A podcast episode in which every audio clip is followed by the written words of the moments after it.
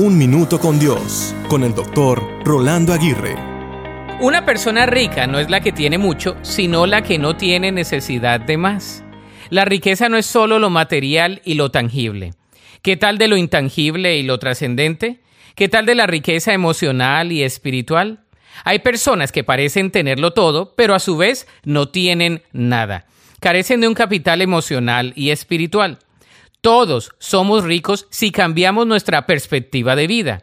No es el afirmar un sentido de conformismo ni el desanimarnos a emprender o a seguir hacia adelante con nuestras metas financieras. Es el cambiar nuestra perspectiva de insatisfacción y lidiar con nuestra tendencia de tener más para ser felices. La verdad es que si no eres feliz con lo que eres y tienes ahora, no lo serás cuando tengas más. La riqueza del alma se sacia día a día, al igual que la riqueza espiritual. Debemos nutrir nuestro capital físico, emocional, espiritual, relacional y el económico. Entonces, ¿cómo estás invirtiendo en cada uno de ellos?